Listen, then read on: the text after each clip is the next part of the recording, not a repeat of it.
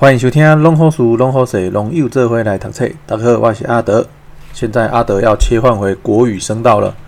用因为阿德的脑袋已经太习惯用国语思考啊。如果用国语思考的脑袋要用台语讲出来的话，就会打结，会大舌头，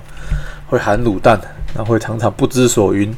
所以阿德还决定还是切回来用国语跟大家分享农业上的一些实事与经验。还有我从书上获得的一些讯息。那梅雨季节已经过了哈，哎，我们从去年开始历经了长一达长达一年半的干旱，然后总算是被我们盼到了。从上个礼拜之前开始有大量的雨水落在我们的全台湾各地的水库哈，然后但是哈那个就是不下在我们台中的德基水库了。然后这个也不是说德基水库的防水做的特别好。那主要是德基水库是我们全台湾海拔最高的一个水库。那一般的积雨云，就是会下雨的那个乌云呢，它的高度其实都没有办法到很高，所以哈，就造成德基水库它的集水区的降雨量是有限的。所以啊，大家的呃全台湾各地的水库几乎都笑呵呵的，从原本的个位数，几乎都到了七八分满。甚至有的是几乎是全满的状况。那我们的德德基水库目前，德基水库目前，呃，今天早上，今天七月一号早上看，哎，好像还只有三十多趴吧，啊，所以我们台中这边的水情其实还是，即只在橘色灯号了，就是减压供水的状态。那就希望能来一个台风吼，把那个雨水吹到德基水库的积水区，啊，把补好补满。让台中人能早日恢复正常的用水生活，哈啊，就扯了一堆哈。现在就是要来讲说，长时间的下雨啊，让我们的葡萄农民都哀哀叫，因为哈，他们都抱怨说，他们的葡萄最近裂果非常的严重。那明明钙跟硼就有补啊，为什么还是会裂呢？其实啊，葡萄会裂果不只是营养元素钙跟硼的补充供应是否充足有关。对于土壤中的水分的变化呢，也会影响到我们葡萄会不会裂果。我举例来说好了，我们的肌肉，如果我们没有做暖身运动，突然叫我们做一些比较剧烈的运动，我们肌肉会拉伤。那对葡萄来讲，长时间的干旱没有水分，它的生长停滞的状况之下，这时候来一个大量的水分灌到土壤里面去。会让葡萄突然没有办法适应这么多的水，因为水一吸上来之后，它的膨压就会改变，它的葡萄的内部会产生一个非常大的压力。那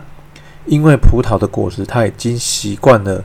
就是说葡萄果实因为长时间的干旱造成它的形状其实有一点已经定型了哈，所以它没有办法对于就是突如其来的水分做出一个比较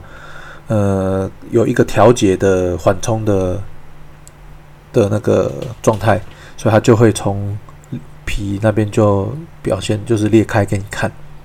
所以啊，如果要解决这种问题的话，除了钙跟硼本身就要足够之外呢，我们要对于土壤水分的控制也要非常的注意。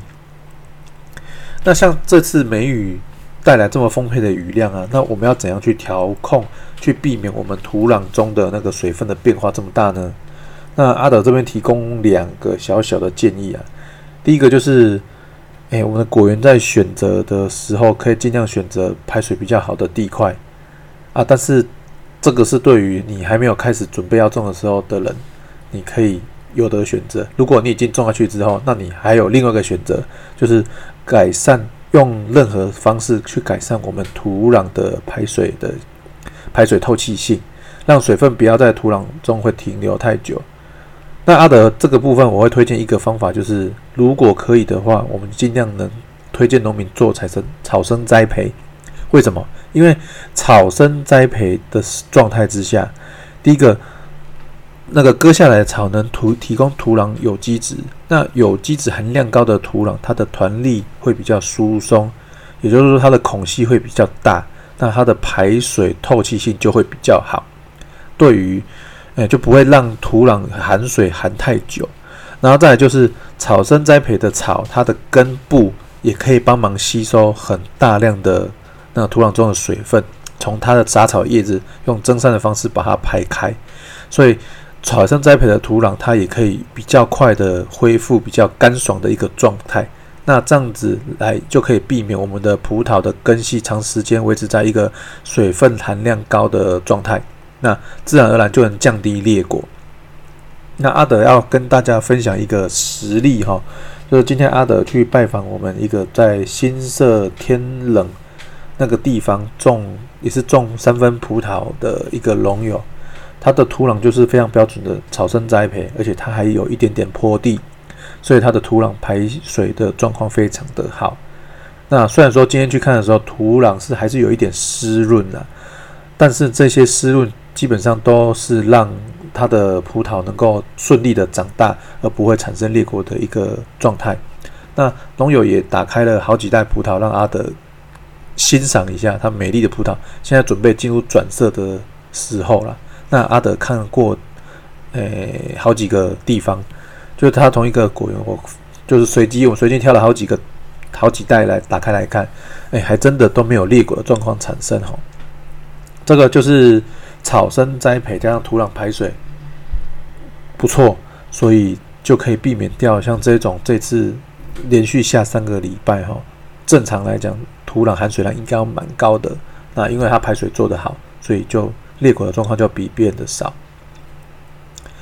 那除此之外，如果真的不想做草生栽培的话，有一个次好的选择，就是那个土壤的有机质要想办法把它提高。那最直接的方式就是常呃有机肥找好一点的，然后下够下好下多一点这样子。但是不要去挑那一种有禽畜粪这种氮素比较高的有机肥啊，因为葡萄其实初期萌芽。点芽之后，它的那个藤蔓在冲的时候，如果氮素给太高的话，比较容易然后有落膜顶的状况产生。那这样子其实是会影响到葡萄的开花结果。所以说，如果葡萄要避免裂果的话，我们有整理一下，就是有两大建议。第一个就是钙跟硼，这个一定要补到够。那再来就是第二，控制水分的变化也非常的重要。如果能把这两点掌握好呢，相信大家的葡萄在未来日子里，如果遇到像这样子强降雨或者是短时间水分大量的变化，相信大家葡萄的裂果的状况一定可以改善非常的多。我们今天的分享就到这边，我们下次再见，拜拜。